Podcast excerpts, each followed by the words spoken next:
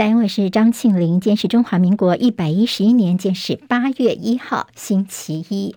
好，我们在 YouTube 上面现在直播，六点钟已经开始。谢谢朋友帮庆玲分享、留言、按赞、免费订阅频道。是的，庆玲回到六点新闻了，大家赶快起床来收听哦。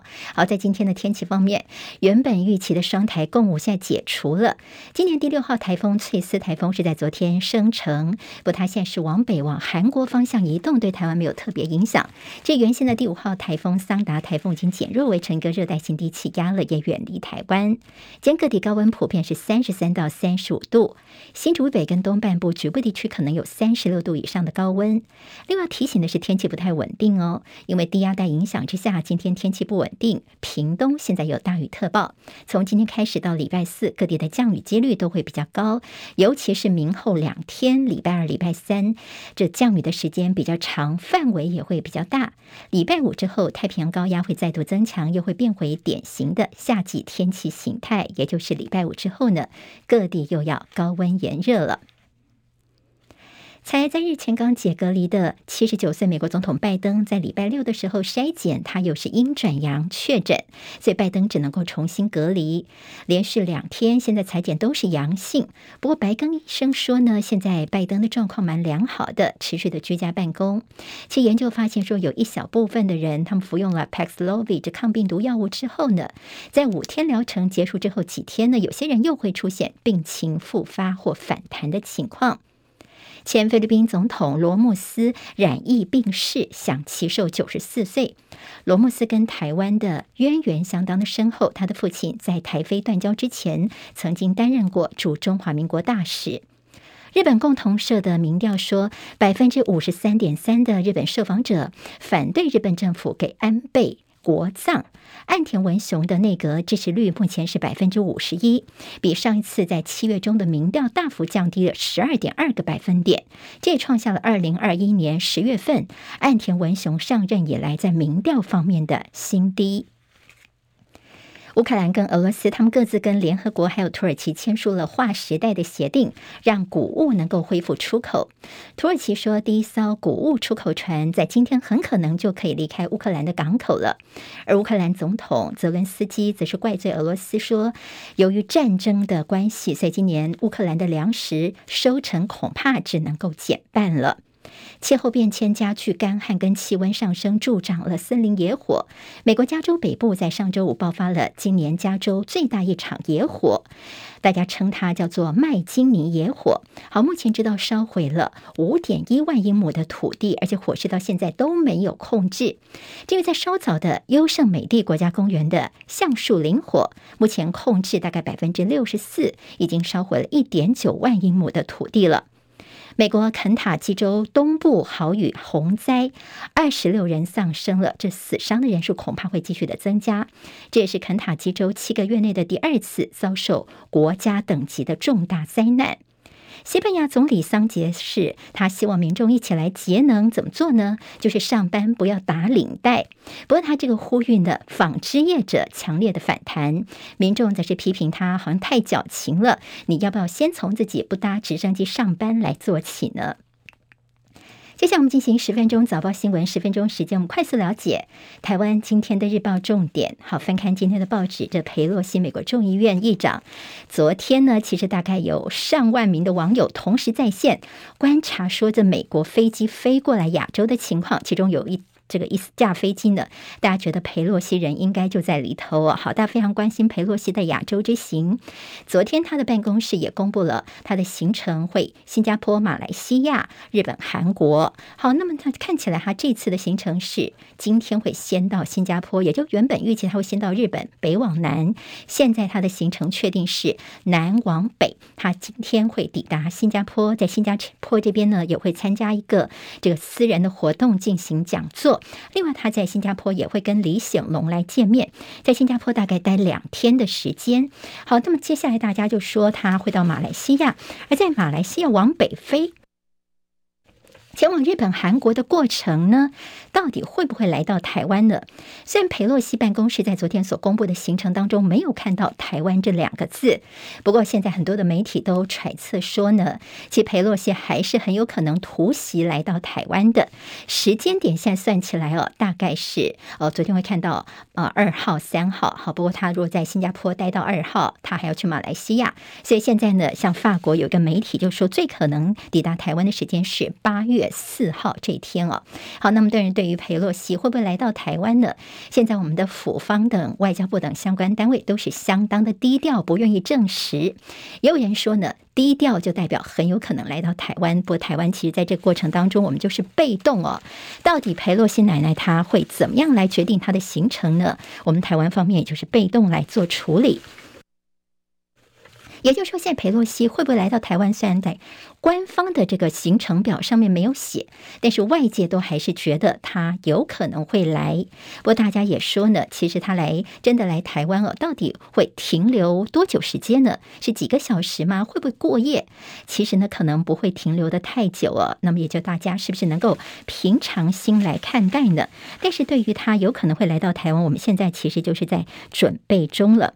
好，那么在裴洛西他这次不是自自己一个人来，他是率团来的，最近联合报也帮大家整理了一下这次代表团的一些成员到底有哪些人跟台湾的关系。好，之前美国共和党一直说裴洛西你一定要去台湾呐、你不能够对中共示弱。那裴洛西呢，他这次一起出访的人呢，基本上呢没有共和党人，就是民主党的人，这些参议员呃众议员来跟他一起来台呃这个亚洲之行哦。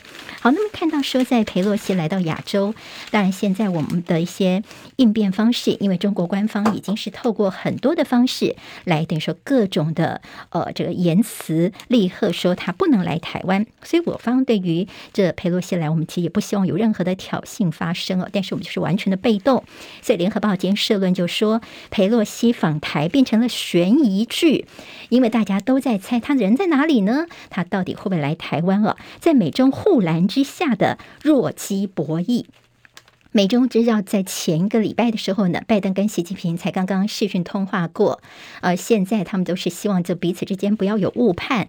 但是他们的护栏之下，这所谓的弱鸡是谁呢？好，鸡就是小鸡的鸡哦，弱鸡是谁呢？其实就是台湾是当事人，但是我们完全没有掌控自己的一个呃未来的一个情况。好，那么在国军还有在军事方面的一些应变，我们当然也是今天的观察重点，就是呢国军的应变计划。共机如果跟进防空识别区的话呢，将会进行驱离。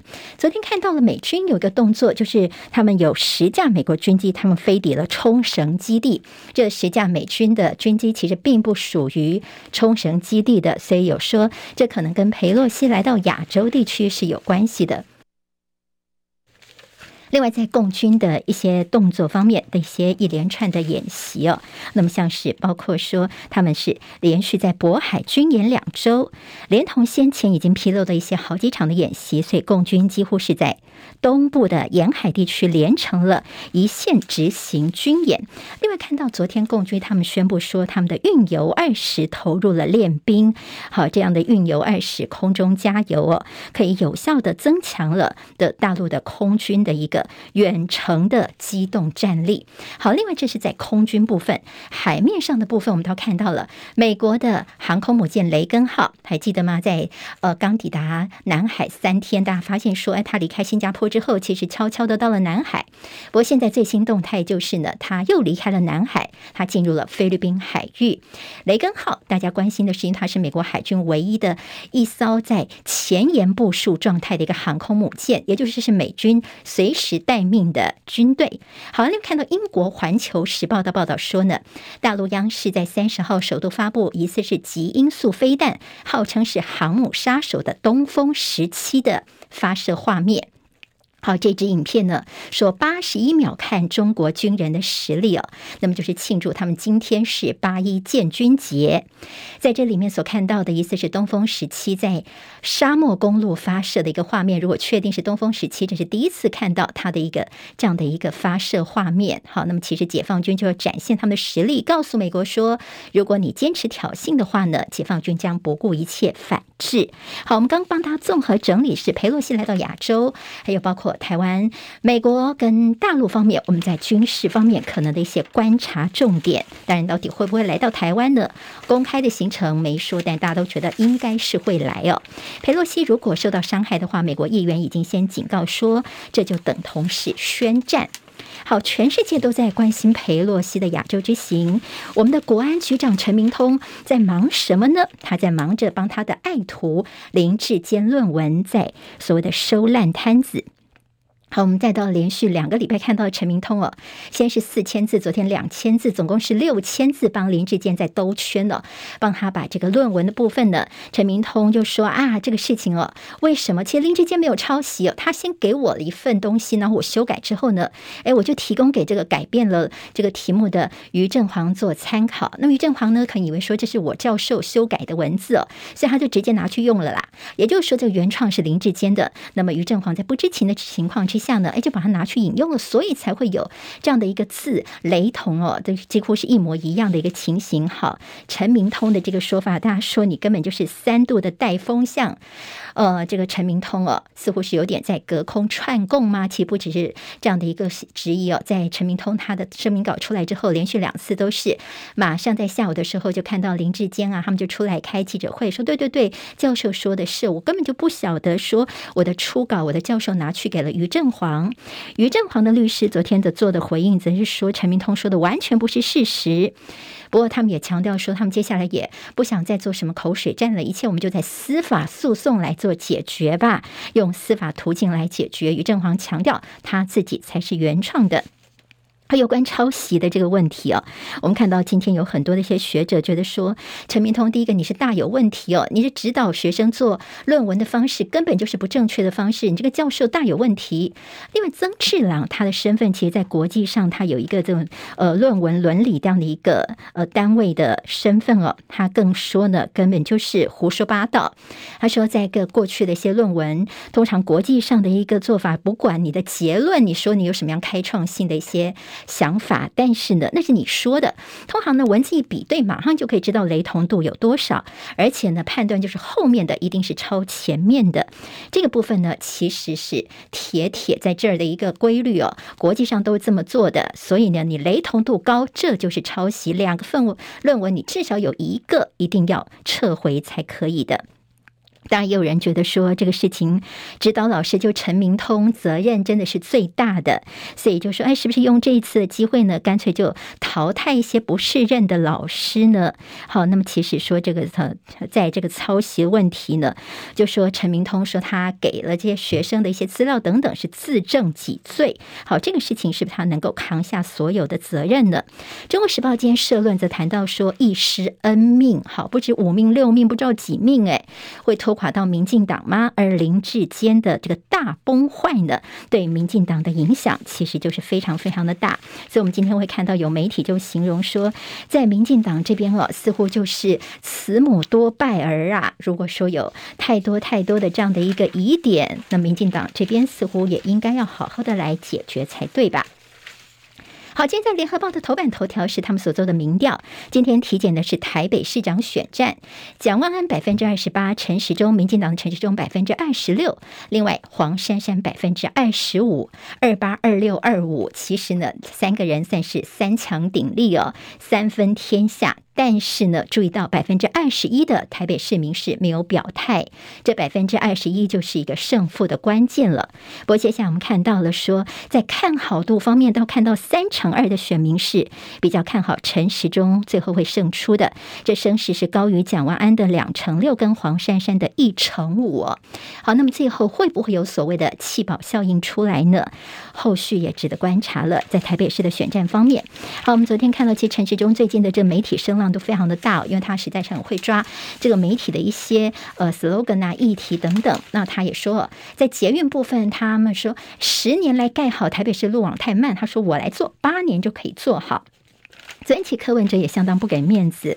他说：“哎呀，这个说法听起来就是没有执政过的人才会这么说的啦。”那他说呢，这个等于说他很不喜欢这种信口开河的人呢。好，昨天的这个说法呢是柯文哲他的一个反应，但黄珊珊也觉得说这个乱开支票是缘木求鱼哦。好，他们所谓的真正在台北市执政过的人呢，都觉得陈时中的说法是在冷消维。好，那么在美国拒绝技转维修三年后，我们的 P 三 C 这样的一个呃机种呢，大概只剩下一架能够升空了。我们预购了十二架，还需要服役十五年的时间，整个情况真是凄惨无比呀、但是我们空军说，我们的机队运作都是正常的。见联合报说，美国军售只顾利益，但是不顾我们的战备急需吗？台湾的需求放在哪里呢？